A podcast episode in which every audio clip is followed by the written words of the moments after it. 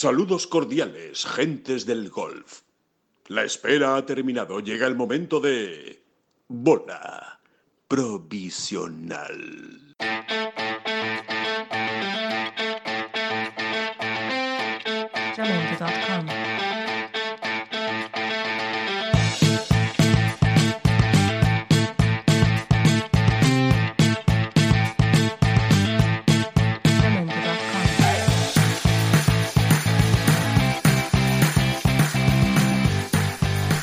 Hola, ¿qué tal? Muy buenas, bienvenidos a una nueva bola provisional. Eh, una bola provisional que empieza con noticias, ¿eh? Ojo, ¿eh? Porque ya esto se va calentando, ya el golf está a la vuelta de la esquina, el PGA Tour comienza la próxima semana, como ya todos saben de sobra, a partir del próximo jueves.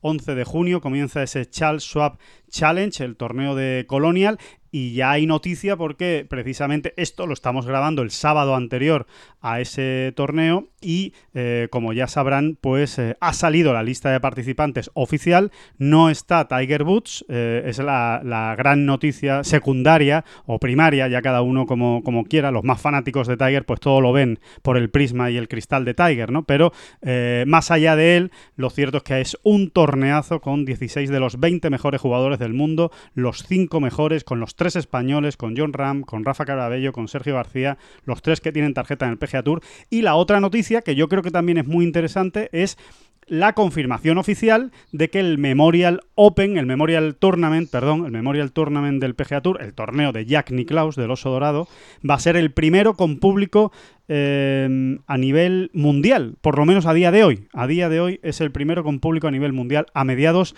de julio en Ohio. Eh, ha dado el visto bueno el estado de Ohio a que se juegue con público y Memorial está encantado porque era uno de los requisitos que había puesto para organizarlo. Así que eh, de esto y de muchas cosas más vamos a hablar hoy con un invitado eh, yo creo que muy interesante. Nos va a dar mucho juego, nos va a dar unos puntos de vista eh, muy interesantes después de toda su larga trayectoria y exitosa como profesional. Ahora a los mandos de la carrera de un portento del golf español, un- uno de los jugadores más prometedores que tenemos eh, en nuestro golf, como es Adri Arnaus, y de otras cosas, otras cosas que también vamos, a hablar. Vamos a hablar hasta de economía, seguramente, a lo largo de este podcast, y, ya les decimos que mejor que no se lo. Así que voy presentando ya, porque vamos a hablar de muchísimas cosas, y, y aquí los que tienen que hablar son los maestros. Así que saludo, como siempre, a David Durán y Oscar Díaz. David, ¿qué tal? ¿Cómo estás? Muy bien, muy bien. No, no, no te fustigues por el tema de Tiger, ¿eh? Eh, tenía que decirlo, Alejandro, perdón. Ya, ya, ya, ya, es cierto. Sí, porque ah, es verdad, es verdad, sí, además lo tenía que apuntado y no, y no lo he dicho. Es verdad que, Claro, claro, que claro, yo, que yo hace, hace unos días dijimos, ¿quién se apuesta que va a jugar Tiger o no va a jugar Tiger en Colonial? Y yo dije, efectivamente, que Tiger, yo estaba convencido que iba a jugar en Colonial, que lo estaba guardando hasta última hora. Pero se ve que mis dotes adivinatorias pues son tremendamente malas o, o inexactas, por decirlo de alguna manera. Así que has ganado el debate, David, tienes razón. No jugaba, no bueno, jugaba. te, Tiger. Te- te digo, te digo que no te fustigues mucho porque era como a cara o cruz. ¿eh? Sí. Esto no era la información, la sesuda información de un gran periodista. ¿no? Esto yo eché una moneda al aire y dije, bueno, pues si tú dices que sí va a jugar, yo digo que no. Por Vale. eso que no te fustigues mucho. Bueno, eh, digamos que has metido 20-0 en intuición, con lo cual, oye, ya, ya, ya es suficiente. Eso, eso, sí, es, eso sí es verdad. Y, y nada, habrá que esperar a ver si Tiger juega el RBC Heritage, que es el próximo torneo, el de Hilton Head, el que se juega la semana después de, de Colonial. Veremos a ver si es ahí donde está Tiger. Pero aún así, insistimos, ¿eh? Eh, torneo espectacular el que se nos viene encima. Va a dar, ojo, ¿eh?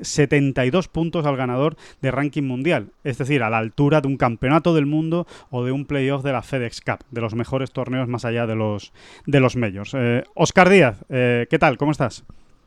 Pues muy bien, muy bien. La verdad es que estoy, estoy intrigado, porque ayer leí un articulito que me, me interesó bastante acerca de la reacción de muchos jugadores de la zona alta del ranking mundial en la crisis del Zika en los Juegos Olímpicos de Brasil, que como recordaréis se borraron por la amenaza de, esa seria enfermedad, evidentemente, que conlleva bueno, repercusiones importantes. Y se preguntaba el autor qué pasa ahora. Eh, el Zika causó un muerto en Estados Unidos y sin embargo el COVID, pues ya vemos cómo está la situación. Y sin embargo parece que no hay menos problemas a la hora de volver a la acción eh, en estas circunstancias. Entonces, eh, no sé, eh, debía ser que no tenía muchas ganas de jugar aquellos juegos, ¿no? Sí. Aquellos jugadores, sospecho. Sí, sí, sí, eh, no hay ninguna duda. Bueno, solo eh, no hay que verlo ahora, ¿eh? hay que remontarse al de Players. Ya estaba la, la- la pandemia en, toda, en toda Europa y ahí estaban casi todos jugando, ¿eh? sin, sin excepción. O sea que, que obviamente lo del Zika me parece a mí que era un- una excusa que vino fenomenal para, para los que ya de por sí no, no tenían muchas ganas de jugar en, en Brasil. Eh, Pero bueno, este melón lo dejamos para otro día, ¿no? Que tenemos invitado de lujo y viene a darle la palabra cuanto antes. Exacto, eh, vamos a ello. Eh, Nacho Garrido, ya, ya hemos hecho las presentaciones. ¿Qué tal? ¿Cómo estás? Hola, buenos días, ¿cómo estáis? Pues muy bien. ¿Y, y tú cómo, cómo lo llevas? ¿Cómo va, cómo va todo esto, este, este tramo final, digamos, o esta, o esta salida eh, eh, progresiva y, y poco a poco de, de este confinamiento del coronavirus? Bueno, me imagino que como todo el mundo, estábamos como, como bueno, pues toros que están a punto de salir a la plaza o, eh, o cualquier animal que tienes encerrado y que está deseando salir. Eh, sobre todo los que somos más de, de- de campo, ¿no? de, de naturaleza, que, que echamos mucho de menos pues ese olor a hierba, ya no solo la competición, que por supuesto, sino ese, mm, esa parte que tiene el golf que eh, es convivir con la naturaleza eh, para trabajar, que, creo que es una de las cosas más bonitas que tiene. Entonces, ese, ese olor a, a hierba cortada de por las mañanas, que ahora mismo solo lo disfrutaban los pájaros, que también se lo merecen, pero, pero creo que, que todos lo estábamos deseando y la verdad es que es un placer poder empezar de nuevo. Oye, Na- Nacho, antes de nada, en, en el anterior podcast tuvimos a, a Manolo Piñero y bueno, pues salió a relucir eh, bastante pues todo el tema de los pioneros, ¿no? Entre los que obviamente destaca tan tu padre, ¿no? Eh, eh, antes de nada, para situarnos y por siempre por, por pura curiosidad, eh, ¿por, qué no nos es- ¿por qué no nos estableces así un poco a bola pluma el árbol genealógico de golf de la familia Garrido? O sea, estaba tu padre, tú, pero es que luego tenías tíos, ¿cuántos profesionales ha habido? Más o menos, cuéntanos un poco cuáles eran las ramificaciones y, y hasta dónde han llegado, o hasta dónde llegan. Eh, bueno, a lo mejor no te las sé ni decir todas. A ver, eh, bueno, por dejarlo eh, lo primero y, y no hablar de cosas tristes, eh, decirte que, eh, bueno, mi padre tenía varios hermanos, de los cuales dos de ellos empezaron con él de Cádiz. eh, Ajá. eran muy jovencitos. eh, mi tío Germán, Ujú. mi tío Patricio, que, que ha estado casi toda su vida en, en Sevilla, en Pineda, eh, Ajá. padre, ¿no? Entonces, bueno, pues por desgracia, en esta época triste que hemos vivido, a mi tío Patricio lo hemos perdido y, Ujú. y, mm, bueno, eh, él ya tenía eh, casi 80 años y, y, bueno, por desgracia, bueno, pues ha sido una de las víctimas de, de esta, eh, de esta época tan terrible que hemos vivido. Vaya. Él, digo, em, bueno, ha desarrollado toda su carrera prácticamente en, en Sevilla. Eh, tengo muy bonitos recuerdos de algunos Open de España en, allí en, en, en Sevilla, que, que, bueno, pues él acompañaba también, pues igual que mi tío y mi padre. Eh, con lo cual, ese es el inicio del, del, árbol genealógico golfístico de la familia Garrido, Ujú. eh, separado como en tres ramas. Y a partir de ahí, pues tanto los hijos de mi tío Patricio como eh, el, el, hijo varón de mi tío Germán, como evidentemente yo por parte de mi padre, pues hemos seguido con esa tradición del profesionalismo. Eh, uh -huh. A nivel competición, eh, solo yo, pero bueno, pues eh, tanto unos como otros han, han, han, estado vinculados al mundo del golf desde la enseñanza. Y, y como te digo, eh, llega un momento en el que ya te pierdes, ¿no? Porque lo que es eh, jugar al golf eh, juega prácticamente toda la familia, pero ya te digo, a nivel eh, competición, pues eh, ha sido más mi tío Germán, mi, mi padre y yo, eh, y a nivel enseñanza todos los demás. Así que, bueno, yo creo que es una tradición muy arraigada en la familia, muy bonita, y que además siempre todos nos hemos apoyado mucho, eh, como te digo, algunos desde la distancia, eh, y que bueno, seguramente seguirá en el futuro. Y a nivel organizativo también Alicia, ¿no? Y promotora, como promotora de torneos, organizadora. Por supuesto. Eh, ¿Cómo me voy a olvidar? Como, sabéis, estaba hablando un poco más de lo que es. Sí, de la parte de competición de golf pura y dura. Además, pero bueno, como sabéis, mi hermana y, mi cuñado, que al principio mi hermana me ayudó mucho en la tarea de, eh, bueno, organizar un poco mi vida eh, fuera del campo, que quizás es lo más difícil no solo para un jugador de golf, sino para cualquier deportista. Tú te centras en lo tuyo, pero luego hay una vida detrás que organizar. Eh, toda esa parte que es lo que se podría hablar de un manager a todos los niveles, pues mi hermana fue la, la, no sé, la pionera, te diría yo, en, ese tema. Y, bueno, yo creo que em, fruto de esa experiencia que también adquirió al principio conmigo y de esas ganas que tenía ella de organizar, de desarrollar, pues bueno, ya sabéis, ¿no? Ella tiene desde hace muchos años una empresa de organización de eventos muy exitosa, eh, Deporte and Business, eh, a nivel profesional, a nivel amateur, ahora eh, metida de lleno en el proyecto de la Solheim Cup. Bueno, eh, como te digo, no, no sabía. Ah, fíjate, si me olvidara de mi hermana, imagínate de quién me puedo olvidar. además, en, en, alguna de esas reuniones multitudinarias familiares, no sé si las, las habría o no, eh, ¿se hablaba mucho de golf o al final en casa del herrero el cuchillo de palo? Hombre, mira, si te dijera que no, te mentiría. Eh, más que nada porque, em, mira, yo creo que cuando se habla de no hablar de trabajo en casa para poder separar la vida personal de la familiar, eh, perdón, la profesional de la, de la familiar, eh, eso ocurre cuando el trabajo es solo eso, trabajo. Pero yo creo que en nuestra familia ese trabajo es como una religión, no es lo que todos vivimos. O sea, para que te em, mi madre em, no es que tuviera algún problema con, el trabajo o la profesión de mi padre o mía, sino que ella hacía de Cádiz, bueno, lo sabéis, ¿no? Todavía hace de Cádiz mi padre cuando juega los circuitos seniors y nos llevaba los bocadillos y es la primera fan, con lo cual te puedes imaginar que es algo que viví de una manera en, en, absoluto como una obligación, sino como una pasión que estamos encantados de poder hacer y, y que nos sentimos unos privilegiados como te digo, ¿no? De, que lo que nos gusta además es lo que nos ha dado de comer. Y justamente ese, entorno, eh, supongo que al principio sería un trampolín. El hecho de tener, que tu padre, por ejemplo, fuera el primer ganador de la nueva encarnación del circuito europeo, pues ya eh, tenías unos cuantos pasos dados ¿no? a la hora de acercarte al golf. Pero eso también ha supuesto una, exigencia adicional.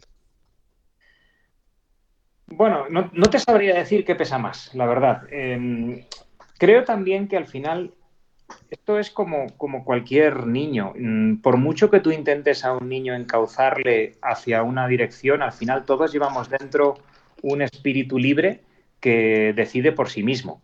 Con lo cual, em, ¿qué os voy a contar? No? Eh, la famosa frase de en casa de herrero, cuchillo de palo, a veces es totalmente realidad y a veces es totalmente opuesta. A veces el hijo sigue 100% los pasos del padre. Eh, en este caso, mm, en absoluto es que cuando yo era pequeño a mí me llevaran o me forzaran a, jugar al golf, sino más bien todo lo contrario, era yo el que lo pedía. Eh, con lo cual, em, a mí me encantaba, me dejaban en el campo de golf y yo podía estar allí todo el día. ¿Por qué? Pues no lo sé, son pasiones que uno que a veces son muy difíciles de explicar, ¿no? Pero también eh, tenemos otros miembros de la familia que teniendo las mismas eh, oportunidades, pues han decidido estudiar o dedicarse a jugar al tenis. Entonces, eh, como te digo, no ha habido ningún tipo de presión, eh, pero sí es cierto que cuando ya avanzas y llegas al nivel competitivo, pues todo el mundo te relaciona con tu padre, con tu tío. Eh, y por un lado tienes esa gran ayuda, que es una ventaja indudable, el, siempre poder tener a alguien que, que, te aconseja cuando estás dando pasos desconocidos y que ellos ya han vivido. Em, y al mismo tiempo, pues eh, es esa presión de intentar estar a la altura de lo que ha sido el clan familiar, ¿no? Así que, em, bueno, yo te diría que eh, al principio, eh, cuando eres más joven, sí lo notas un poquito más. Cuando ya avanzas, pues al final te das cuenta de que la carrera de cada uno es, es totalmente independiente.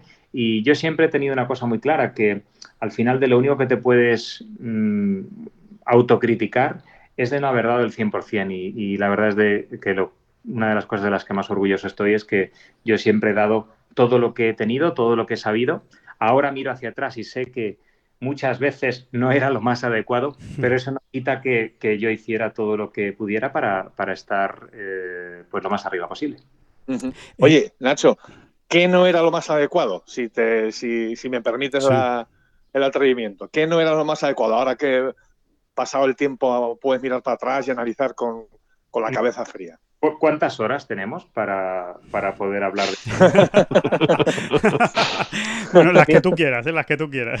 Casi, casi, casi terminantes y te digo las que he hecho adecuadas. Mira, ¿sabes lo que ocurre? Que quizás es la parte más bonita de la vida, que eh, y en el golf, quizá, fíjate, te voy a decir que tenemos suerte porque no es un deporte como otros que a los 30 años ya casi estás empezando a pensar en retirarte, eh, sí. También es cierto que en el golf tardas mucho más en aprenderlo todo, eh, pero eh, lo bonito del deporte es, y por eso es tan admirable cuando ocurre todo a la vez, lo bonito es que cuando tienes esa juventud, ese desparpajo, ese coraje, ese arrojo, esa falta de miedo, te falta la experiencia, con lo cual cometes muchos errores porque ese coraje te lleva a veces a salir a la guerra desnudo con un cuchillo, cuando los otros uh -huh. tienen cañones, ¿no? Uh -huh. sin embargo, eh, cuando tienes los cañones de la experiencia, te falta ese arrojo y no te atreves. Entonces, claro, claro. porque ya conoces tanto que a lo mejor eh, o ya estás cansado de, de, de, de, esa pelea que tienes cuando tienes 18 o 20 años, eh, o conoces tanto eh, los peligros o los problemas o las cosas que pueden ocurrir que a veces eso mmm, te confunde un poco, ¿no? Entonces, lo bonito es ver, pues, como a mí me ocurrió cuando yo empezaba, eh, a un Tiger que con 20 años parecía eh, un experto de 45, ¿no? Eh, -huh. Estas son las cosas difíciles de ver y las, y las más bonitas. Entonces, por eso, un poco la faceta en la que ahora me veo más inmerso es una faceta muy bonita en la cual em, intento ayudar a los más jóvenes a que esos pasos que te va dando la experiencia los vayan haciendo más rápidos eh, a través de lo que yo ya he vivido, ¿no? Entonces, eh, cuando me preguntan mm, pues, a alguien como Adri en qué le ayudo más, eh, bueno, pues evidentemente le intentas ayudar en todo, pero probablemente en lo que más le ayudas es en eh, explicarle todas esas cosas que él va a vivir, que tú ya las has vivido, para que no cometa los mismos errores que cometiste tú en su momento. Uh -huh. Uh -huh. eh, da la sensación, Nacho, de que, de que al final la, la, vida está un poco montada al revés, ¿no? Deberíamos tener la experiencia antes y, y, después con esa experiencia poder, poder desarrollar todas nuestras capacidades, ¿no? Pero bueno, por otro lado también es lo, es lo bonito, bueno, ¿no? De la formación. No, no al revés, pero eh, debería de haber una evolución y una involución, me explico. Y además sería bonito. Yo creo que os va a gustar lo que, te, lo que os voy a plantear. Imaginaos que vivimos 100 años todos, exactamente 100 años. Y lo que hacemos es eh, aprender y evolucionar hasta los 50. Y cuando llegas a los 50, todo lo que hayas aprendido y evolucionado lo vas a poder desarrollar después porque vas a bajar de 50 a 0. Es decir, tú te vas a morir como un bebé. Eh, un Benjamin Button, ¿no? Exacto. Claro, entonces poco a poco lo que vas a ir haciendo es rejuvenecer con esa experiencia. Estaría interesante, ¿verdad? Volver a jugar con 20 años, pero habiendo pasado 80. no, desde luego estar, estaría muy bien, ¿eh? Estaría muy bien y, hombre, yo creo que, ayudaría a desarrollar eh, todas las capacidades, ¿no? Por lo menos el que quiera, ¿no? Y el que realmente tenga, tenga interés en hacerlo, desde luego va a tener más, más armas y más elementos. Pero por otro lado, eh, también es bonito esa incertidumbre, ¿no? Y esa, y esa manera de, ver la vida, de, de, ir un poco con la propia experiencia, ¿no? Porque eh, una cosa, me sí. gustaría saber algo que eh, luego lo curioso es que no tengo tan claro quién haría. ¿Tú te imaginas un torneo en el que jugaran todos los mejores jugadores con 25 años y con 75, pero habiendo hecho esta evolución? Es decir, todos tendrían 25 de edad física, uh -huh. pero unos tendrían 50 años más de experiencia y los otros no los tendrían. Eh, quién sabe, a lo mejor hasta ganarían los que no tenían la experiencia, ¿sabes? Pues sí. igual, ¿eh? igual se nos caían algunos mitos acerca de que la experiencia es la madre de la ciencia. ¿eh? Eh, no, no, yo creo que al final está todo en el equilibrio, porque ese arrojo del que hablabas, Nacho, y esa espontaneidad y esa ir a ciegas un poco, también tiene su parte buena, ¿no? También tiene, tiene sí, no. su parte positiva. Por otro lado, tenemos el desgaste del tiempo, aguantar 50 años en lo más alto, eh, o por lo menos eh, desempeñando una labor, pues habría que ver qué influencia también tiene eso, ¿no? O sea, es, eh, son unas cuantas variables en, el, en, esa, en esa ecuación y sería muy interesante ver en qué queda. En todos los. Pero me apunto, ¿eh? Me apunto. Me apunto. A la parábola de los 100 años, sí, sí, sí, yo también. Fíjate, yo te diría que no solo en todos los deportes, en, en la mayoría de las cosas en la vida oyes a gente que ha tenido éxito y que ha hecho algunas em, hazañas em, realmente impresionantes y cuando les oyes comentar lo que ocurrió entonces dicen, no entiendo cómo hice eso, si yo volviera atrás jamás lo haría. Eh, eh, como decís, ese desconocimiento, mm, esa falta de miedo o, esa inexperiencia muchas veces hace que avancemos hacia, hacia terrenos que no haríamos si los conociéramos. Totalmente.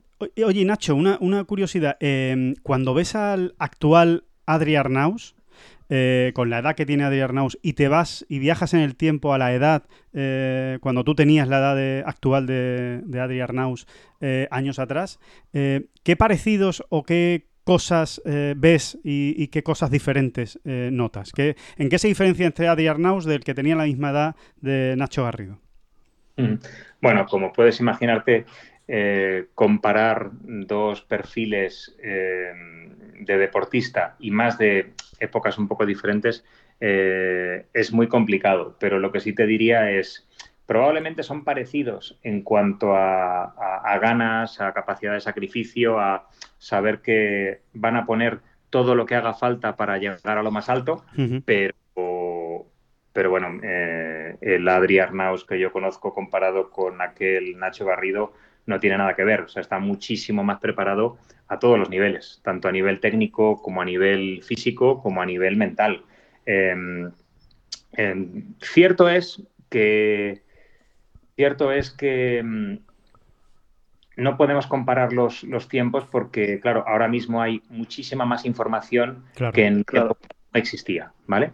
Eh, pero sí te puedo decir que ojalá el Nacho Garrido eh, de 25 años eh, tuviera la cabeza tan bien amueblada como la tiene Adri y, bueno, mm, quizá a lo mejor y, tuviera todos esos apoyos que él tiene para, para, para poder avanzar. Aunque ya te digo, mira, los apoyos muchas veces los tiene casi todo el mundo, pero hay que saber utilizarlos y hay que, hay que saber ordenarlos, que es lo más difícil con 25 años. Y en ese sentido, Adri es un crack.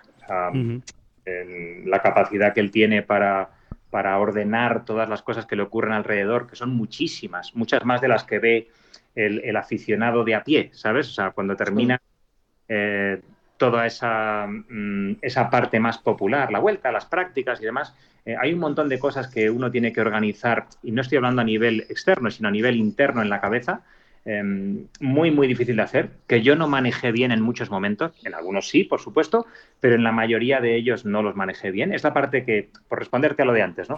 Es la parte que más cambiaría, ¿no? Esa, esa estructura interna mental Em, yo creo que Adri tiene un equilibrio impresionante, impresionante. A veces em, parece mentira, ¿no? Me da lecciones él a mí, ¿sabes? Cuando podríais pensar, no, bueno, tú le estás enseñando, no, a veces me enseña mucho más él a mí que yo a él, con lo cual eh, yo creo que es un chaval que tiene, eh, bueno, un futuro eh, impresionante por delante. Em, ya sabes que en el golf y en el deporte nunca puedes decir qué es lo que va a ocurrir, eh, pero es un chico que evoluciona día a día y cuando tú siempre vas hacia arriba, al final, pues vas dejando a la gente atrás, ¿no? Que es lo que está ocurriendo hasta ahora y que espero que siga. Oye, Nacho, has, citado, así aunque fuera de pasada, el aspecto físico, ¿no? Eh, respecto a lo que se daba antes y lo que se da ahora. Em, sin embargo, em, tú en, su día, cuando eras un, pipiolo o recién llegado, digamos, ¿no? Ah, y en tus primeros años, sí se te puede considerar un poco pionero en el aspecto del desarrollo físico, ¿no? De, eh, teniendo en cuenta lo que se hacía hasta entonces, ¿no? Y lo que tú empezaste a hacer. Em, primero, si tú tienes esa sensación, o sea, si, estoy yo metiendo, o sea, si, me estoy inventando de aquí una historieta, vamos, creo que no, creo que, está basada en, cosas que me han contado y en datos. Eh, y luego, si, si eso es así, ¿por qué ocurrió? O sea, tú, ¿De qué te diste cuenta o es que simplemente eras un chico al que le gustaba mucho hacer deporte? No, no. eh, yo lo enfocaba todo en, en rendir lo mejor posible como jugador de golf. Eh, vuelvo un poco a lo que te he dicho antes de si me estás hablando de, ganas de mejorar y de ganas de hacer la mejor preparación física y de capacidad de sacrificio, eh, es la nota más alta que me puedo dar. O sea, no sé si decir 10, pero, pero estaría muy cerca. Sin embargo, si tú analizas lo que yo hacía, pues Sí. a lo mejor no llego ni al 1, ¿vale? Pero no por falta de trabajo, sino porque lo que hacía eran, bueno, te voy a contar cosas, ¿vale? O sea, yo tenía, eh, afortunadamente conocí a, a una persona que ha sido muy importante en mi vida, que es Fernando Vizcaíno, que fue, lo conocí a través de la federación, él era eh, el director del INEF, eh, y con 25 años, cuando yo llegué a verle, y él su idea era, eh, era curioso, ¿no? Porque en aquella época no estaba tan instaurado el tema físico, entonces la federación quiso que, eh, sobre todo con el tema de la Ryder Cup en España, poder ayudar a todos los profesionales para poder hacerles un plan físico. Ajá. Yo, eh, y él lo que hacía era preguntar a todos, bueno, ¿qué, qué es lo que haces? Eh, en la mayoría de los casos era pues prácticamente nada o corro un poco, ese tipo de cosas. Y cuando yo llegué con mi plan físico, pues no sé, a lo mejor un día le tenéis que hacer una entrevista porque yo creo que se debe caer de espaldas. Diría, este tío está loco. Bueno, básicamente me lo dijo. Eh, claro, yo corría por la mañana, nadaba por la tarde, gimnasia, eh, flexibilidad, o sea, todo lo que se suponía que era bueno, yo lo hacía 17 veces al día. Eh, y tú me preguntas que si estaba fuerte, estaba como una bestia, claro, pero es que eso a lo mejor no es lo que tienes que hacer para jugar al golf bien. Claro. Eh, Claro. es mucho más importante que desarrolles, eh, pues a lo mejor musculitos más pequeños, como rotadores de los hombros, como eh, todo el tema de proteger ligamentos de rodillas, tobillos. Eh. En el golf hay mucho más un tema profiláctico de, de cuidar tu cuerpo que no de fortalecerlo a lo bestia como si fueras un culturista. Sí. Eh, entonces, claro, pues yo muchas de las cosas que hacía solo servían, pues a lo mejor para cortar árboles con los brazos, pero, pero no, a, pa- a palazos, por supuesto. A no, y, palazos. y- y- y no lo digo de broma, es decir, eh, llegó un momento en el que yo estaba tan fuerte que no podía mover el palo con velocidad porque mis músculos estaban un poco eh, como eh, eh, digamos. Sí, eh, hipertrofiados más Mm. bien, ¿no? Sí, sí, exacto, exacto. Con lo cual, pero bueno, como te digo, voluntad la tenía toda.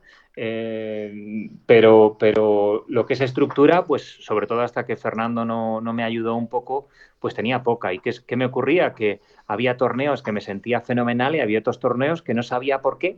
eh, no podía mover el palo Claro. o, o- o a lo mejor precisamente lo que me ocurría es que las sensaciones que tenía en el tee del 1 no tenían nada que ver con las del 18, ¿no? Entonces, por eso te digo que eh, esa es la parte en la que yo intento ayudar a la gente, no tanto a, yo dar siempre los consejos, eh, porque hay, cosas que a lo mejor se me pueden escapar, pero sí eh, a alguien como Adri, pues a llevarle a personas que sí le puedan decir qué sirve y qué no. A veces no es mejor correr tres horas, sino a lo mejor hacer eh, cuatro carreras interválicas de media hora y parece que has hecho menos, pero te rinde mucho más, ¿no? Entonces, pero como te digo, mm, ¿quién en aquella época sabía eh, cuál era la mejor manera? Porque ahora nos parece que es lo normal, ¿sabes? Claro. Que eh, pone, coges Instagram y ves 32 ejercicios diferentes. Sí. En aquella época, mm, pues o encontrabas a alguien que te lo dijera o es que no había ni documentación y prácticamente ni, ni bibliografía sobre ello, ¿verdad? Estás hablando de la profesionalización, eh, de, de todos los aspectos, ¿no? En el, en el fondo, ¿no, Nacho?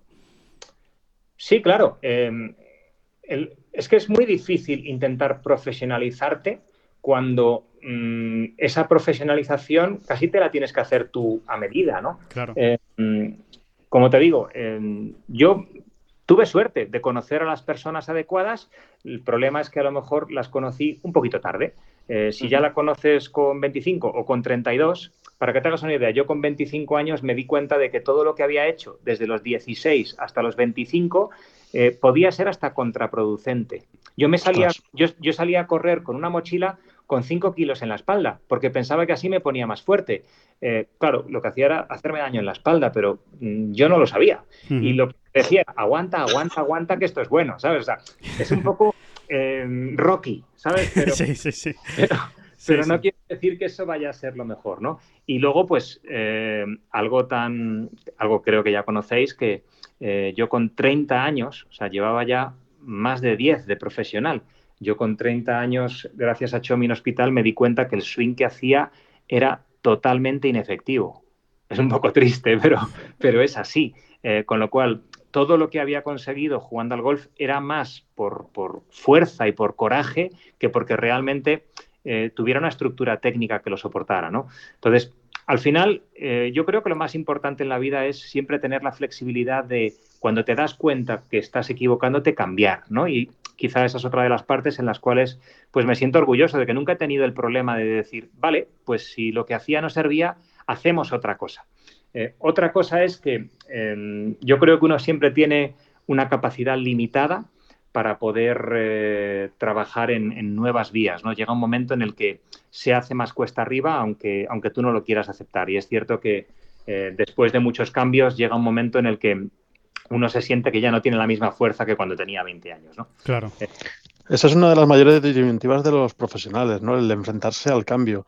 Supongo que hay, no digo que haya dos grandes escuelas de pensamiento, pero sí es cierto que hay eh, gurús o, o eh, si me refiero exclusivamente al aspecto técnico, que sí son proclives a adaptarse al swing del jugador, pues y sobre todo cuando el swing del jugador es peculiar, pues vamos a ver un caso eh, reciente en Matthew Wolf, por ejemplo, eh, y luego hay otros eh, otros eh, técnicos que optan por la que la, su vía es la ortodoxia, ¿no? Es, es una serie de movimientos más o menos canónicos y te quieren llevar ahí.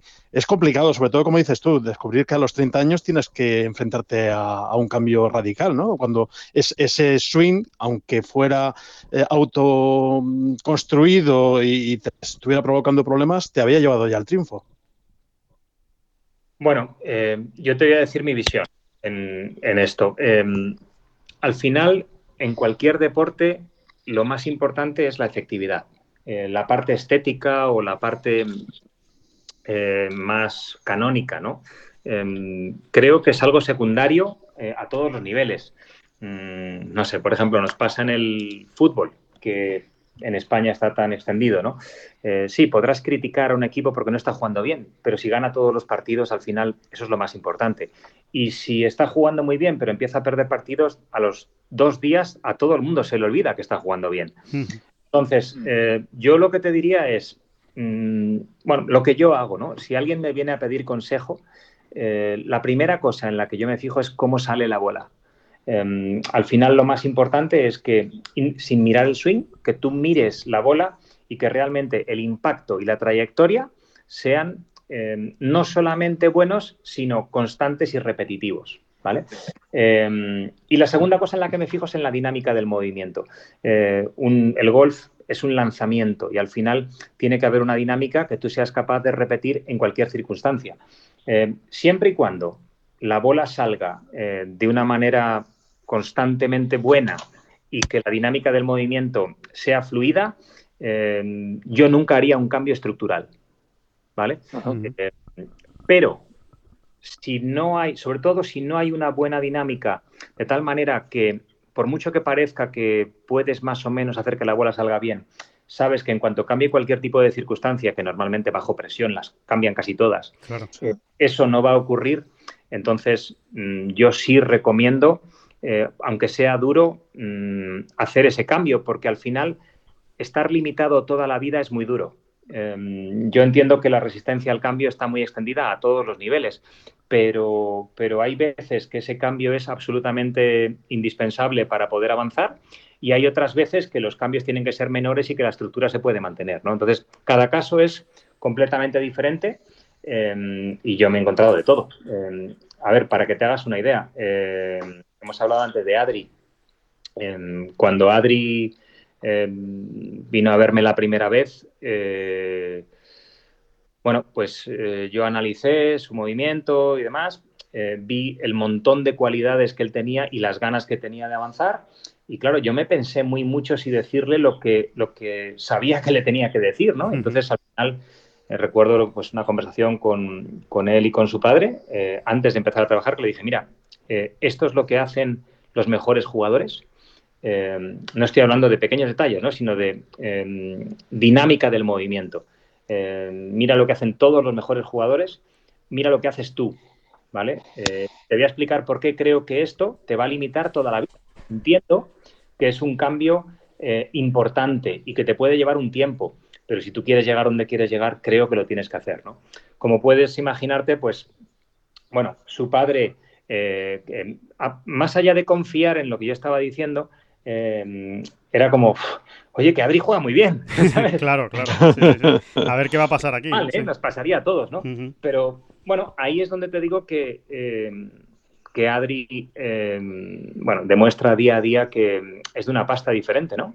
ellos vinieron de Barcelona para hablar conmigo. Adri había venido sin palos, sin nada, simplemente venían a charlar un rato.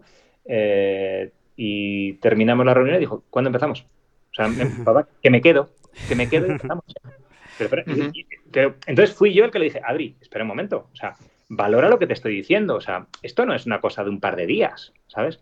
Bueno, ¿sabes lo curioso? Que es que fue casi una cosa de un par de días. O sea, las ganas con las que él lo tomó, eh, los ejercicios que tenía que hacer, que, mira, para que os hagáis una idea, mm, dar una hora de bolas es duro, ¿vale? Pero hacer una hora de ejercicios de swing en el gimnasio es casi imposible. Em, bueno, pues Adri hacía seis, no una. Em, cuando vino a la semana después de hacer ejercicios sin pasar por el campo de prácticas, prácticamente ya no se acordaba de cómo hacía el movimiento anteriormente, ¿no? Entonces, ya te digo, son cosas que se ven muy poco. O sea, es, una de esas personas que te encuentras una entre mil o entre un millón que tiene esa capacidad para, avanzar, para, querer ir hacia donde él quiere ir y que da igual lo que, lo que tenga que hacer, ¿no? Entonces, em, ahora tú ves el swing de Adri, eh, y dirías, qué, natural se ve! lo, ha hecho siempre así. Y si un día, Adri, si tenéis la oportunidad y le decís, Adri, mira, enséñame un swing mm, antiguo y compáralo con un swing de ahora, probablemente os quedaréis alucinados, o sea, porque parece otro jugador, ¿no? Pero lo hace tan fácil, tan natural, tan... Eh, le cuesta tan poco, bueno, no es que le cueste, le costará como a todo el mundo, ¿no? Pero hace parecer que le cuesta tan poco ese esfuerzo, ese poner horas y horas y horas que, bueno, pues como, os digo, ¿no? Es eh, como en su día cuando yo vi a Tiger que eh, más allá de lo que es en el campo, eh, el aura que tenía Tiger a la hora de entrenar, casi medía, era como si estuviera midiendo los pasos. O sea, cada respiración estaba perfectamente controlada, ¿sabes? Em, como te digo, esos profesionales, bueno, no sé, un Nadal, ¿no? Para no irnos muy lejos. es que dices, Mm, ese, tío tiene algo. O sea, el, cómo mira, el cómo respira, el cómo anda, el cómo, y cómo saluda. O sea, son cosas que las tienen pues eh, los más grandes ¿no? y, que, que hacen parecer fáciles. Al final, eh, para, resumir o enterarme yo un poco mejor, Nacho, tú lo que has venido a explicar es que eh, a la hora de examinar o de evaluar un swing, ¿no? digo como, como profesor, para hacerlo mejorar, tú lo enfrentas a la eficiencia en realidad, ¿no? O sea, eh, sea más ortodoxo, más bonito, menos bonito, más heterodoxo, más feo, eh, al final lo enfrentas a la eficiencia que tenga ese swing y según eso pones unos parchecitos o lo, puedes cambiar entero o estructuralmente, ¿no? ¿Es, es, eso el resumen podría ser? Sí, a ver, te diría para empezar que yo creo que nunca me consideraré profesor ni, y por supuesto no me lo considero. O sea, yo lo que sí considero es que eh, tengo una experiencia en esto del golf. Eh, yo soy jugador de golf, esa es la realidad. Eh, y esa experiencia me lleva a poder dar consejos, ¿no? Más o menos. Entonces, eh, nunca me voy a querer comparar con, los grandes gurús que tienen estudiado hasta el último ángulo del swing, porque evidentemente no estaría a su altura. lo que yo sí te digo es basado más, no solamente en una experiencia ni mía, ni siquiera de lo que yo hago con mis jugadores, sino de lo que he visto. ¿Sabes? Eh, he tenido alrededor eh, muchos jugadores que evidentemente han tenido sus profesores y he visto cómo ha habido algunos casos en los que era eh, imprescindible hacer esos cambios porque lo que hacían no funcionaba. Em, el esfuerzo que, que tenían que hacer para poder sacar las vueltas adelante no merecía la pena, merecía más la pena que ese esfuerzo lo dedicaran a cambiar el swing, aunque eso estuviera, aunque eso implicara estar tres meses apartado de los, de, los, de la competición. Os pongo un ejemplo. Eh, un Henrik Stenson ahora parece que ha sido bueno toda la vida. Henrik Stenson se pasó más de un año quedando el último todas las semanas, todas las semanas. eh, pero él estaba haciendo unos cambios eh, y a mí me impresionaba. Yo le veía, no, nunca tenía una, una cara de frustración. Era- se notaba que él tenía su plan, sabía que jugaba los torneos simplemente para ir poniendo en práctica lo que él estaba trabajando. Repito, no es que fallara los cortes, quedaba el último. Qué paciencia. Ujú. Tenéis que verlo. O sea, si miráis la hemeroteca, os aseguro que lo vais a encontrar, ¿vale? Ujú. Eh, mirad quién es Henrik Stenson ahora, ¿no? Entonces, eh, él evidentemente sabía que tenía que cambiar aquello y lo cambió, ¿no? Y luego también he visto jugadores que a lo mejor solo necesitaban un retoque y se han metido en cambios que al final eh, lo único que han hecho ha sido mm, destrozar eh, su movimiento y ser incapaces de volver atrás. Por eso yo siempre me voy a inclinar por, eh, como dirían los médicos, evitar el quirófano, ¿sabes?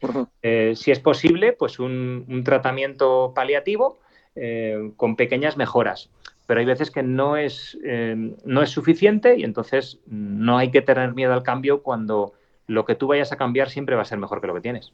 Oye, Nacho, ¿y te atreverías a. Ya ves, el- eh, entra el morbo, el- entra el morbo en acción.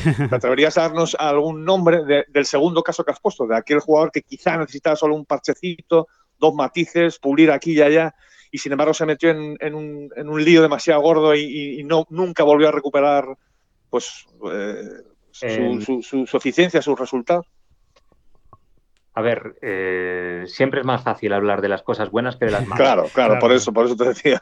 Sobre todo porque si te digo algún ejemplo, pues a lo mejor si hablas con él mismo te diría, no, no, pues no es así, ha sido por otra cosa, ¿no? Pero, a ver, te voy a dar uno, que yo creo Sí. que lo conocemos todos y que en su momento fue muy sonado. Eh, ya hace un tiempecito de esto, pero si os acordáis de Ian Baker Finch, Sí. eh, Ajá. fue. Eh, un jugador que era un jugador impresionante. Ganó el British Open, eh, ganó varios torneos, estaba en todo lo alto. Y en aquella época en la que David Ledbetter eh, estaba en pleno auge, que te acuerdas cuan- cuando, eh, Faldo estaba en, en todo lo Sí, alto sí. Sí. y profesor, bueno, pues por alguna razón Ian Baker Finch, y ojo, que yo no estoy diciendo esto para hablar eh, mal de David Ledbetter, sino todo lo contrario. Está claro, está claro. Quiero- Lo digo porque creo que fue mucho más el jugador el que generó esto, ¿no? Eh, él quiso dar un salto de calidad, repito, ya habiendo ganado el British Open, eh, y entonces dijo que quería hacer algo mejor. Y entonces, eh, seguramente él fue a ver ver a David Ledbetter y David le dijo, pues mira, pues a lo mejor yo cambiaría esto y tal. No, pues lo hacemos ahora mismo. Y estoy seguro de que Claro. David le dijo, a ver, un momento, que no te hace falta que juegues bien, que lo cambio todo, ¿no? Em, y nunca jamás volvió atrás. Eh, no es que no volviera atrás, es que tuvo que retirarse porque no bajaba de 80, ¿vale? Eh, yo creo que quizás es el caso más sonado eh, y es una demostración de que a lo mejor solo se necesitaban pequeños ajustes eh, y él decidió hacer un cambio completo de swing. Si me voy al otro extremo, que ya te digo, siempre va a ser más fácil, eh, y por eso yo creo, yo creo que eso no lo valora suficiente la gente porque ya hace tiempo y se ha olvidado. Eh, Tiger ganó el Masters con 20 años, me parece. Sí. primera vez. Eh, en aquella época, claro, como digo, no es como ahora. eh, no había tanta mm, facilidad para poder vídeo, para poder ver vídeos en internet, Instagram, en lo que sea, eh, de tal manera que él no se había visto tanto su swing anteriormente. Cuando vio repetido su Masters en televisión con su entrenador, con Butch Harmon, le dijo: con ese swing yo no puedo, yo no puedo llegar donde quiero. Acababa de ganar el Masters con 20 años por no sé cuántos golpes, ¿vale? Eh, y dijo, esto no puede ser, el swing está demasiado largo, está desconectado, eh, noto que me cruzo el palo arriba, eso no es consistente. Yo no voy a poder ganar el US Open con ese swing. El Master vale, porque como es muy ancho y tal, pero... Y se puso a la semana siguiente a cambiar el swing. No sé cuánta, no sé cuánta gente haría eso.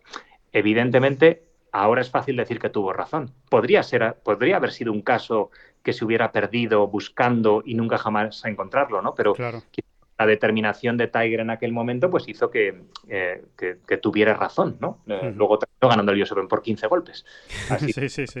Exacto. Y ha cambiado varias veces. Bueno, o, o ha, ha ajustado su swing varias veces, no solo una, ¿no? Es una... Sí, a ver, aunque yo te diría que la primera vez que lo hizo, lo hizo convencido de que estructuralmente necesitaba un cambio.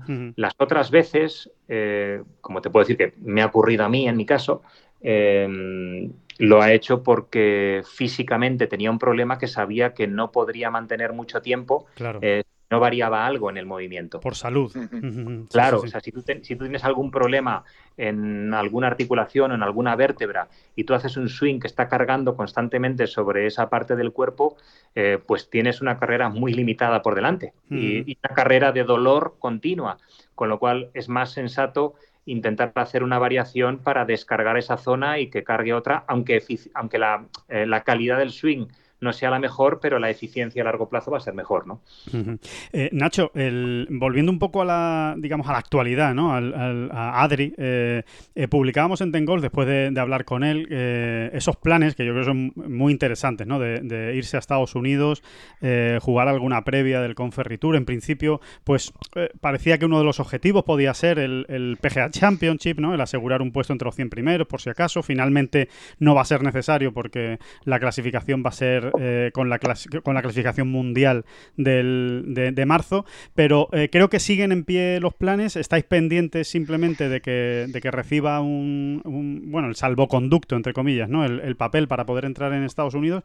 ¿Cómo está eso y cómo habéis llegado a esa conclusión de que es lo ideal eh, ahora mismo, irse a Estados Unidos antes de, de que empiece el golf en Europa? Hombre, eh, te diría que lo ideal no es nada de las opciones que tenemos encima de la mesa.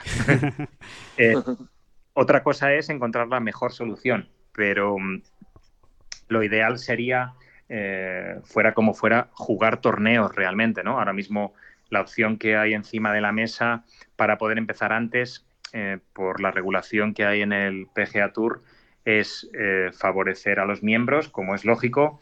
Las invitaciones están muy, muy restringidas, si no totalmente eliminadas para, para jugadores que no sean del circuito americano, de tal manera que la única opción que tenemos es ir para intentar jugar esos Monday Qualifying para poder jugar torneos de la segunda división americana, ¿no?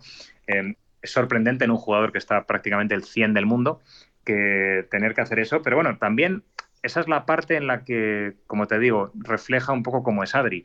O sea, me lo dicen a mí, eh, o, me lo, o lo comento yo con él, le digo, Adri, a ver, piénsatelo, ¿sabes? Vas a Claro. estar el lunes en Utah, el- la- si no pasas la, la clasificación, que no es sencillo, pasas la semana entrenando Dios, Dios sabe dónde, eh, a Washington la siguiente, el siguiente lunes y si no de ahí te vas a Oklahoma. Eh, joder, no suena el plan ideal, eh, la preparación ideal, ¿no? Pero, pero para, para Adri le suena como una maravilla tener la posibilidad de jugar el lunes, entro, juego el torneo, imagínate que gano y tengo la tarjeta del PGA Tour, ¿no? O sea, son Sí. diferentes formas de verlo, ¿no? Eh, con lo cual, eh, el hecho de que en el circuito europeo no vayamos a empezar hasta más tarde, pues eh, brinda esa posibilidad que evidentemente es mejor que no tener nada. Por desgracia, ahora mismo la parte deportiva es la que menos importa. Eh, estamos viendo a ver cómo conseguimos que Adri y Pello, su Cadi, eh, puedan llegar a Estados Unidos eh, y que les permitan cruzar la frontera. Es que al final todo se reduce a eso, porque ¿qué Claro. plan hacer eh, si aunque, aunque, te, aunque te dieran una invitación para el torneo, si no puedes cruzar la frontera, pues no tenemos nada que hacer, ¿no? Entonces, yo lo que sí he aconsejado es tomarlo con paciencia, porque como esto no es un tema deportivo, eh, es estar preparado, mm, que es lo que estamos haciendo, eh, para en cualquier momento que se pueda empezar a competir, pero no intentar forzar cosas que, mm, que no tendrían sentido. Fíjate que se ha llegado a plantear el, no, bueno, pues nos vamos a Francia una semana porque desde Francia ya nos permiten viajar a Dubái y desde Dubái viajamos a Estados Unidos. Eh, esa es la yo digo, un momento, vamos a ver. O sea, mm, tres semanas de cuarentena por sitios desconocidos para poder llegar a jugar un lunes, no termino de verlo. ¿sabes? Sí, sí, sí. Eh, Mm. pero bueno, es un poco las circunstancias que tenemos que vivir ahora mismo y que yo creo que son eh, muy excepcionales y que probablemente dentro de dos meses estaremos hablando de cosas completamente diferentes. Oye, Alejandro y Oscar, sé que me vais a saber perdonar eh, que, que lleve, que lleve el- esta tertulia, esta charla a donde quiero llevarla. Yo estoy convencido que me vais a saber perdonar, pero es que no puedo resistirme, no puedo resistir la tentación de, de, mm, de, a su vez llevar a Nacho hasta el año 1997, Ryder de Valderrama, Por supuesto. y que, Y no, es que además eh, quiero explotar la buena memoria y, y la capacidad de análisis que tiene Nacho y que, que igual hasta lo tiene apuntado una libreta, supongo que no, ¿eh? casi seguro que no. Pero quiero llevarle hasta esa Raider del 97 y en, concreto al partido que jugaste, Nacho, con, con Chema, con Chema Olazábal, eh, os enfrentasteis a Phil Mickelson y Tom Lehman. Eh, bueno, hay que decir quién era Tom Lehman en, aquel- en aquel momento, ¿no? Venía a ganar un gran del año anterior y era un, pues no sé, como una especie de máquina que no repetitiva eh, tremenda, ¿no? Es uno de los mejores jugadores del mundo y, y bueno, y Phil Mickelson, ¿no? ¿Qué decir de Phil Mickelson? Y, y tú formando pareja, pareja con Chema. Cuéntanos un poco, hombre, ponnos en pie un poquito, porque luego a los golfistas, y lo entiendo, ¿eh? os cuesta, o sea, han sido tantas vueltas, tantos partidos, tantas cosas, que a veces os cuesta poner en pie, no sé si las anécdotas o el, y sobre todo llévanos quizá también a ese hoyo 17, si no me equivoco, que, que, bueno, Chema siempre lo ha resaltado, ¿no? Aquella sacada de bunker y demás, ya si nos quieres contar, si, lo- si eres capaz de ponerlo en pie, ahí te lanzo el reto. Bueno, eh, tienes razón que eh, no yo, eh, la mayoría de los jugadores de golf eh, es impresionante lo que cala las vueltas que jugamos porque a veces pienso que vaya ordenador tenemos para poder guardar tantas vueltas, tantos golpes y, y tantas sensaciones que llevan cada uno de esos golpes, ¿no? Y, y Ujú. veces em, perduran durante muchos años como si las hubieras vivido ayer. Eh, y no te estoy hablando solamente de la Ryder, eh, te estoy hablando de, de muchas otras que por alguna razón se te graban a fuego, ¿no? Con lo cual, pues no, no me cuesta mucho recordar aquello. Bueno, bueno. eh, y no, sí, lo, has explicado muy bien. Eh, eh, era un partido fútbol, mejor bola, que, que jugábamos, pues eso, José Mari y yo contra Tom Lehman y Phil Mickelson. Como bien dices, bueno, Tom Lehman era una máquina en aquella época. Eh, creo que, no estoy seguro, pero yo creo que a- acababa de dejar de ser número uno del mundo porque se lo había quitado Tiger, o a lo mejor lo era Ahí, ahí, sí, efectivamente andaban. la, la época dorada aquella de, de Tom Lehman. Eh, de hecho, bueno, luego me lo demostró en el individual que mm, me hizo menos 6 o menos 7 en 12 hoyos en Valderrama. O sea que, eh, De dejando locos. las paradas además. O sea, fue, una, fue, fue uno de los momentos en, en los que más aprendes eh, en la vida eh, porque, mm, bueno, no os tengo que contar lo que es Valderrama, ¿no? Eh, Sí. siempre se, se ve como, eh, como un pequeño infierno golfístico, ¿no? Eh, un campo que parece que está lleno de trampas, que cuesta mucho hacerle pocas. Bueno, y es verdad, ¿cuántas veces jugamos torneos allí y se ganan con tres bajo par? Sí. Totalmente, totalmente. ¿no? Bueno, pues Tom Lehman eh, me hizo, si no me equivoco, seis o siete verdis en 12 hoyos, pero es que eh, de los seis o siete, pues creo que cuatro o cinco de dárselas, de tener que dársela, porque la bola estaba al lado del hoyo, ¿no? Eh, Madre mía. parecía un mini golf, ¿no? Pero bueno, he jugado ya con él dos partidos de, de dobles. Eh, y ese fue fútbol con, con, con, con José Mari. Sí. Y nada, llegamos empatados al hoyo 17, eh, que quizás es la anécdota más, más significativa. ¿no? Un partido muy apretado en el que en ningún momento ninguno de, los, de las dos parejas se puso más de uno arriba. Eh, un partido eh, que te diría que para ser un fútbol no jugamos especialmente bien, pero claro, también hablando de Valderrama, es que tampoco puedes esperar que vayas 8 bajo par. Claro, ¿sabes? claro, claro. Pero bueno, un partido bonito que llegó a ese hoyo 17 que da mucho juego, en el que, bueno, pues por circunstancias del, del juego, eh, tanto Tom Lehman como José Mari tiraron la bola al agua, con lo cual se quedaron un poco fuera de, fuera de toda opción en el segundo golpe, ¿no? Como mucho, pues podían hacer par. Ajá. Yo tenía el drive más largo y, y Phil Mickelson, Mickelson estaba un poco más corto a la derecha en el RAF. Eh, ya sabéis cómo es ese eh, lo difícil que es hasta desde la calle, pues imaginaos desde el RAF, ¿no? Bueno, pues no sé qué, qué hizo, que cogió una maderita desde allí, desde el RAF, eh, y la dejó a un metro para Eagle. Joder. ¿vale? Joder. Eh, Metiendo presión, ¿eh? Un poquito, ¿eh? Así, así como que no quiere la cosa. puede que sea de los mejores golpes que he visto. Eh, bueno, pues nada, pues yo tenía ahí mi golpe desde la calle y claro, tenía que hacer pues como mínimo cuatro para poder tener alguna opción. Eh, Mm. no sé si os acordáis, pero aquel fue el día, la bandera estaba corta a la derecha, aquel fue el día en el que dos jugadores la tiraron al agua pateando, uno de ellos Tiger Woods. Sí, señor. Sí, Sí, señor. ¿no? sí. El green, ¿no? Entonces, bueno, el hecho de que el green estuviera así, eh, Phil la tenía un metro pasado el hoyo, un poquito menos de un metro pasado el hoyo, pero bueno, era cuesta abajo, un pad complicado, bueno, pues había opciones de que mm, pudiera no meterla, ¿no? Bueno, entonces yo di un golpe eh, bastante correcto, pero yo creo que con la adrenalina pues me voló un poquito más de la cuenta y me pasé al bunker del fondo. Con la mala suerte que la bola botó eh, en la cuesta abajo y se fue hasta, la, hasta el contratalud del otro lado. Entonces, bueno, pues podéis imaginaros, ¿no? O Terrible, sea, terrible. abajo, la bandera en el piano de abajo, agua justo detrás. eh, pero bueno, yo digo, que, digo siempre que dentro de que fue un buen golpe, evidentemente, no hay que negarlo, eh, pero tiene dos, dos partes que, que favorecían. Eh, la primera es el hecho de estar en el bunker hacía que yo le pudiera dar efecto a la bola, con lo cual en vez de rodar podía pararla para que no se fuera al agua. Eh, y la segunda es que no tenía más remedio. Cuando uno está contra la espada y la pared, Claro. pero- pared, eh, pues o te rindes o reaccionas, ¿no? Entonces es más fácil dar un golpe así de valiente cuando, cuando no tienes ninguna otra opción. Claro. Entonces, pues eh, la única opción que tenía era intentar jugar un- una salida de bunker muy fina, que botara arriba, que parara en el segundo bote cuando estaba la bola ya bajando por el escalón, eh, para poder aguantarla y que no se fuera al agua, ¿no? Eh, y bueno, pues me salió muy bien, lo hice perfecto, la verdad.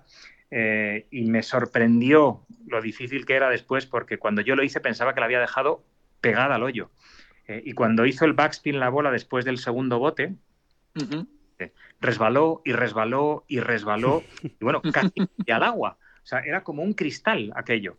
Luego entendí por qué le habían tirado al agua a los demás pateando, ¿no? Claro. Terminé pasándome, pues, unos tres metros, terminé, ¿no? Con lo cual, bueno, pues eh, tuve que meter el pad, metí el pad, y luego eh, Phil Mickelson la falló, tenía un pad complicado, eh, y se dejó un pad otra vez de menos de un metro, que yo se la iba a dar, eh, yo ya estaba más que contento con empatar el hoyo, claro. el gran Severiano se acercó y dijo, no, no, no. Que la. Qué grande. Y es cierto que la metió, pero, pero la realidad es que estoy seguro que Phil, cuando estaba puesto encima del pad, eh, no las tendría todas consigo, pero estaría pensando, ¿cómo es posible que yo pensaba que me iban a dar el hoyo y ahora tengo que estar pateando para empatarlo, ¿no? Con lo Ajá. cual, eh, si te digo la verdad, dentro de ser un golpe muy bueno, pues oye, he dado muchos golpes buenos, afortunadamente, en mi carrera, eh, y no es, que, no es que yo lo tenga como eh, un golpe espectacular, eh, porque, como te digo, era una situación límite. Eh, pero me lo han repetido tantas veces la gente y, bueno, el mismo José Mari, ¿no? Eh, muchas veces me ha dicho, Sí, joder, sí, José Mari lo comenta mucho, ¿eh? O sea, Sí, pues ya te digo, me lo han repetido tantas veces que bueno, pues debe de tener algo más en este. Ya te lo has creído, ¿no? Ya te lo has Ya- creído ya y lo- todo, ¿no? Lo tienes grabado, claro. es, es muy bonito, ¿no? Que la gente se acuerde de un golpe que ha ocurrido, eh, pues imagínate, ¿no? Hace más de 20 años, con lo cual, eh, al final, yo creo que el deportista eh, vive mucho más para eso que para todo lo que pueda ser una recompensa eh, propia personal a todos los niveles, da igual que sea deportivo, económico. Creo que lo más bonito es eh, ese reconocimiento del, público. Al final, de alguna manera, somos artistas, ¿no? Que, lo que más nos llena es ese reconocimiento de, alguien que ni siquiera te conoce, pero que valora lo que tú haces, ¿no? Lo digo porque a mí me pasa lo mismo al revés. O sea, yo voy a ver a otros deportistas eh, y los admiro profundamente, porque uh -huh. creo que hay cosas que yo no soy capaz de hacer, ¿no? Quizá es, es la parte más bonita y la más sana del deporte.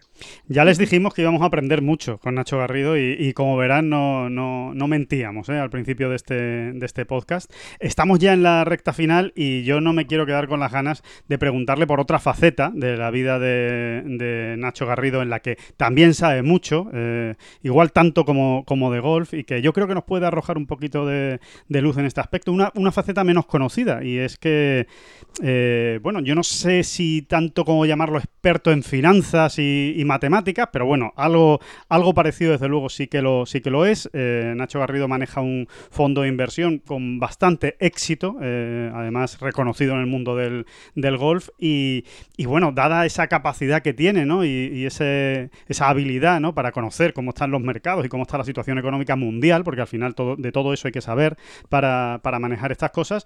Oye, pues ¿por qué no nos ilustras también, Nacho, un poco con tu opinión? ¿Cómo, cómo ves la situación actual económica después del coronavirus, eh, no solo en España, sino en el mundo? ¿Y, qué, perspectiva le, ves tú?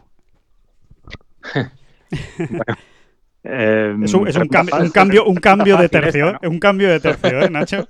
Brutal. No, bueno, yo por, por hablar un poco de los precedentes, sí es cierto que a lo mejor soy un deportista un poquito no tan al uso realmente cuando eh, yo tenía 20 años, em, yo creo que el mejor, siempre he dicho, el, mejor consejo que me dio mi padre, eh, consejo casi medio obligación, em, fue que cuando yo saqué la tarjeta del circuito europeo y estaba estudiando mi ingeniería, eh, bueno, dentro de ese, como os he contado antes, ¿no? dentro de ese arrojo y esas ganas de comerte el mundo, que te crees que puedes hacer de todo, em, pues yo dije, pues ningún problema, yo juego el tour y me estudio mi ingeniería por las noches.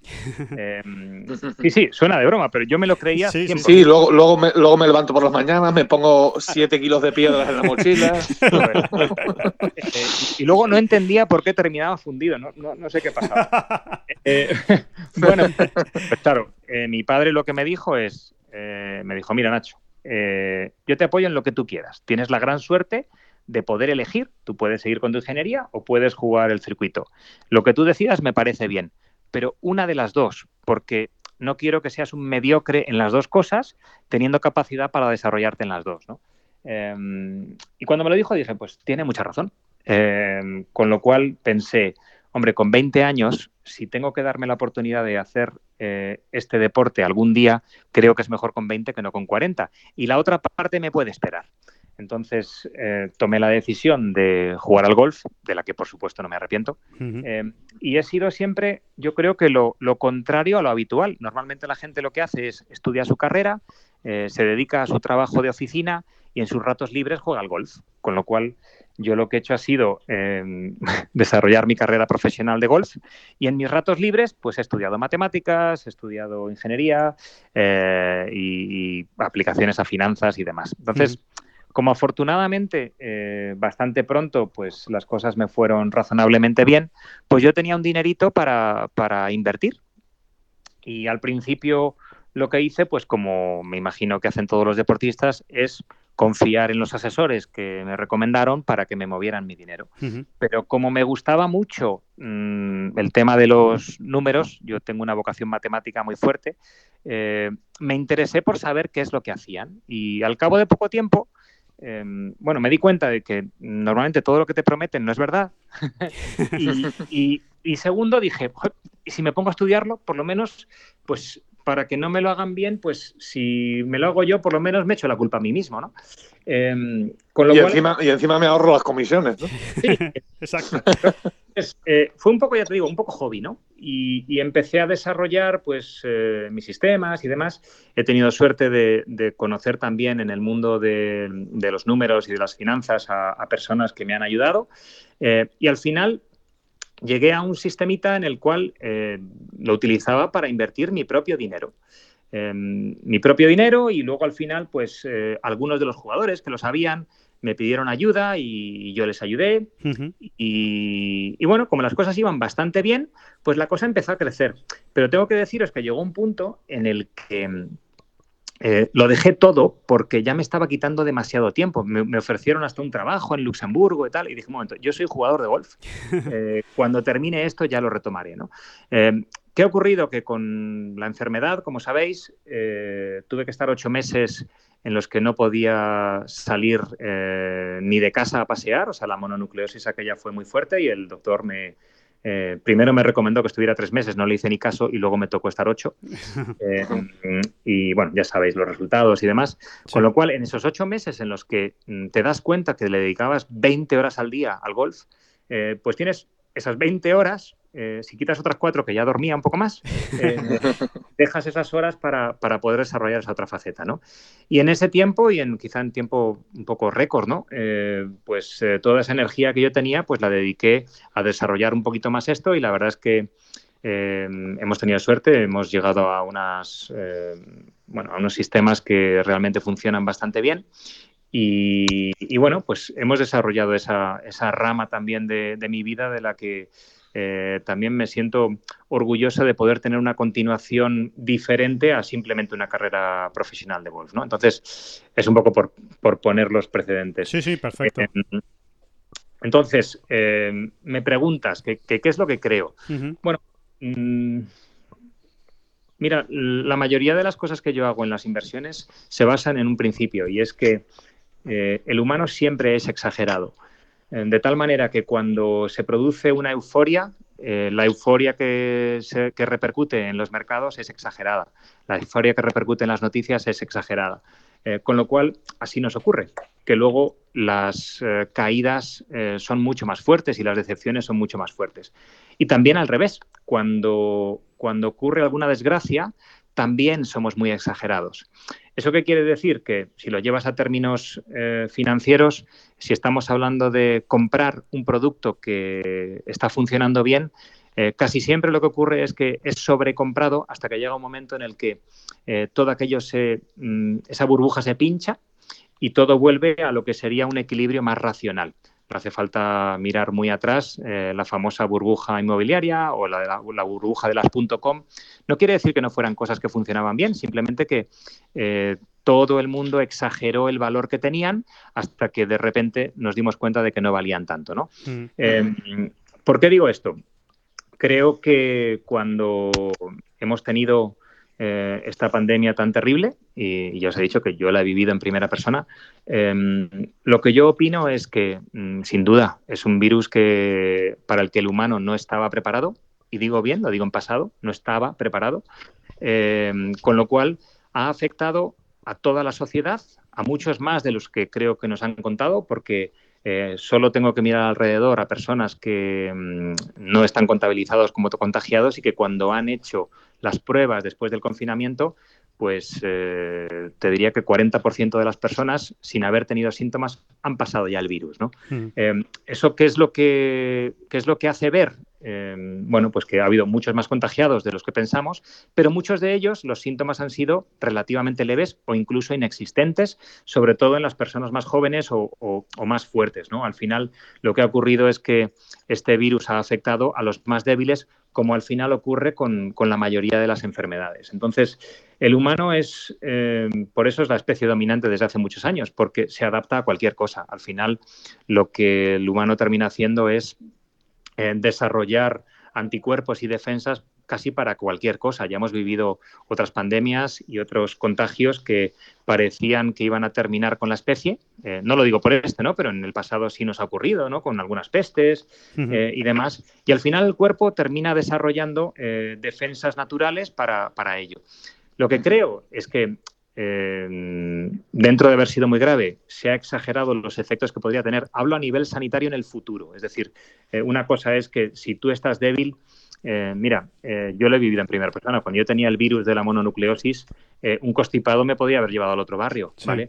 Y sin embargo, estando sano, son cosas que a lo mejor ni las notas, ¿no? Entonces, yo creo que se exageró mucho la catástrofe que estábamos viviendo y por eso a nivel financiero eh, las previsiones fueron terribles. Em, ni que decir tiene, lo habéis visto, ¿no? La bolsa, todos los activos financieros, incluido cosas que eran refugio, ¿no? Como el oro, la plata, todo, todo bajó de una manera tremenda eh, y todo ha vuelto casi a donde estaba anteriormente, porque evidentemente eran reacciones exageradas. Ahora resulta que estamos reabriendo las economías y parece que mm, hace un par de días, ¿no? Salieron las, eh, ayer mismo, salieron las, ¿sabes? Los resultados de nóminas no agrícolas en Estados Unidos y resulta que han creado empleo en el último mes, ¿no? Em, claro que vamos a tener problemas, pero yo creo que es como todo. Eh, cuando las cosas van eh, de una manera buena, no nos damos cuenta de que puede ser exagerado.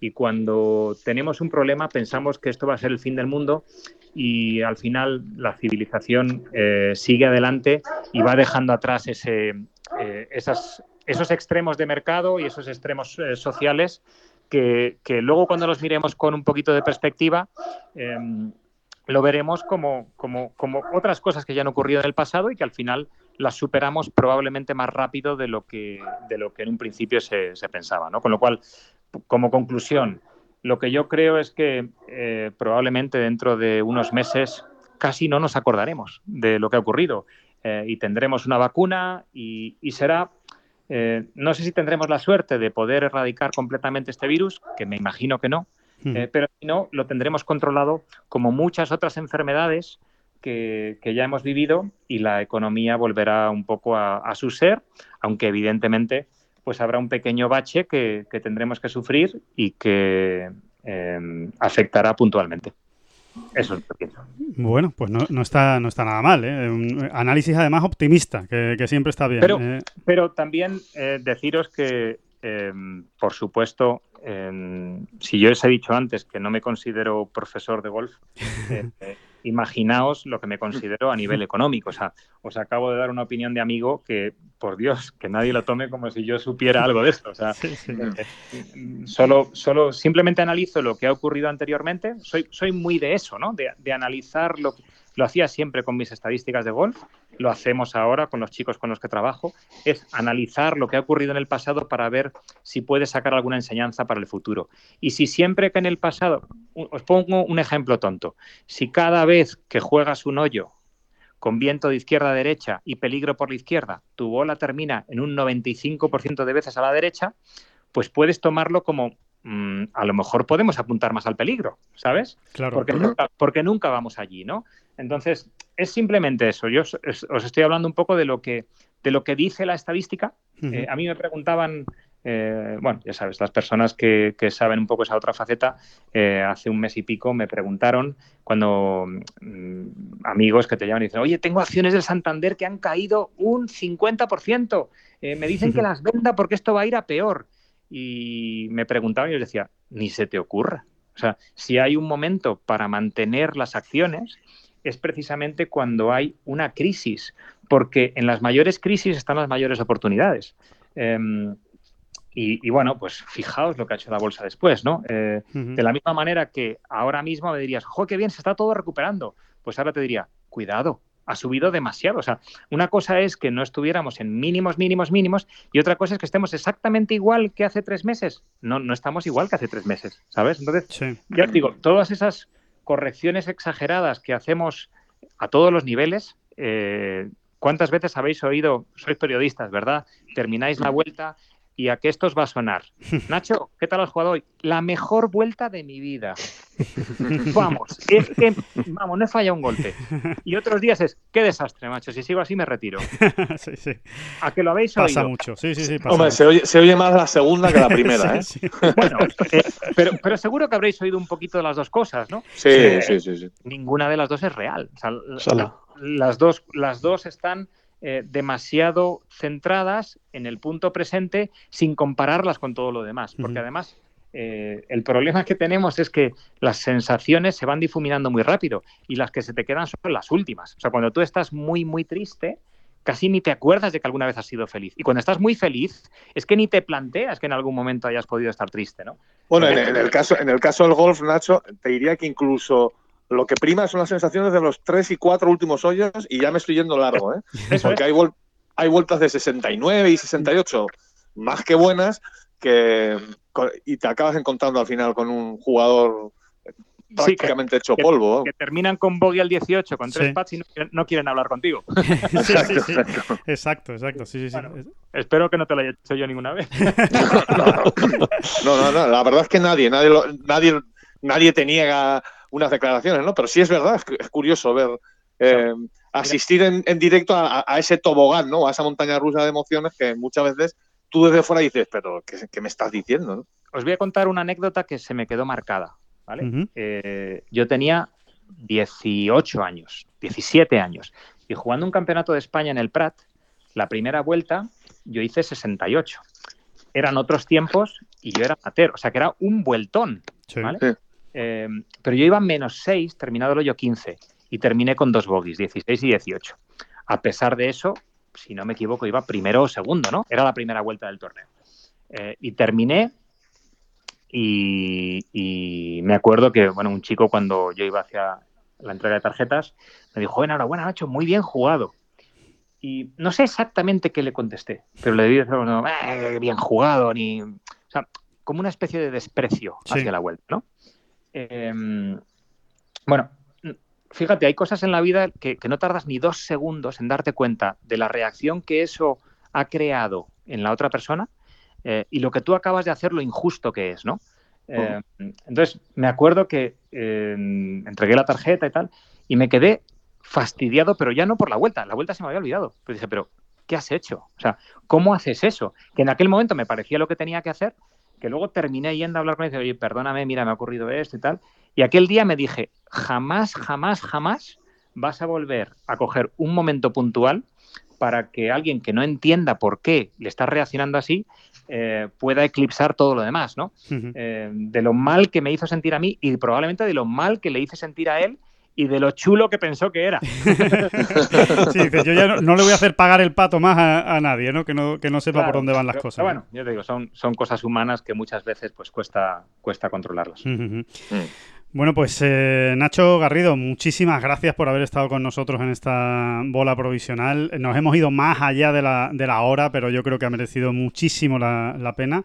Eh, hemos hablado de todo, de tu carrera, de Adri, hemos hablado de economía. Yo creo que nos lo hemos pasado muy, muy bien y sobre todo siempre desde ese punto de vista en el que sueles enfocar todo lo que haces en tu vida, que es un punto de vista muy didáctico y, y que yo creo que deja pozo en, en quien escucha. Así que que nada, agradecerte este, este rato con nosotros y, y en el fondo un- una pequeña lección magistral que nos dejas y, y que, y que aprenderemos de ella seguro.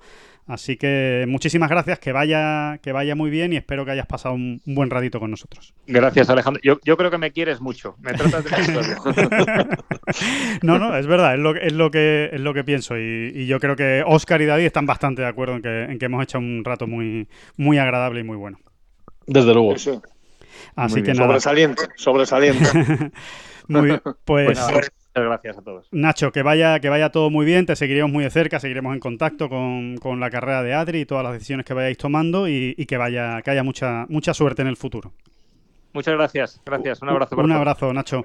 Un Eh, abrazo. Un abrazo. Ah, David, Oscar, eh, lo dicho, eh, hablamos en un par de días. Volvemos aquí en Bola Provisional. Muchas gracias por estar ahí y sobre todo, pues muchas gracias a todos por escuchar este podcast de, de Ten Golf. Eh, que vaya muy bien y nos escuchamos muy prontito. Sí, señor. Venga, Hasta Que luego. bien la cosa. Adiós, hasta luego. adiós.